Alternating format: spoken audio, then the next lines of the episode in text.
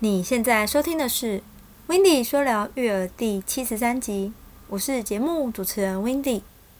今天要来介绍一部电视剧《贺先生的恋恋不忘》。此剧讲述了女主角是一位儿童心理咨询师，对待病人认真细致、耐心十足。还有另外一位孩子，只有六岁，他的名字叫做小宝。他的双亲在五年前生日时出车祸过世，因而患上创伤后遗症，从此讨厌过生日，也不愿意开口说话。直到遇到当年在车祸中救他的女主，才愿意渐渐开口说话，以及慢慢适应学校的生活，甚至结交到新朋友。这一路以来是多么的不易，但看到小宝逐渐进步的模样，也很替小宝感到高兴。看了此剧后，让我们一起探讨以下几个地方：第一，年纪仅六岁就拿手机，你认为是好还是坏呢？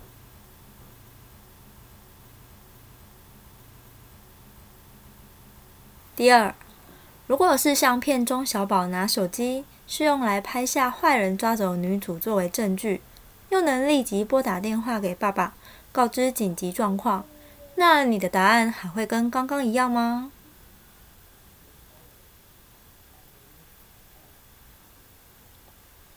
第三，在面对孩子不愿意开口说话时，这时需要大人多在孩子身旁陪陪他，多多引导，但不要勉强，也不要强迫他。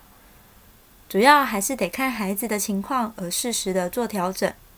如果你也遇到孩子不愿意开口说话的时候，你会如何和孩子相处或互动呢？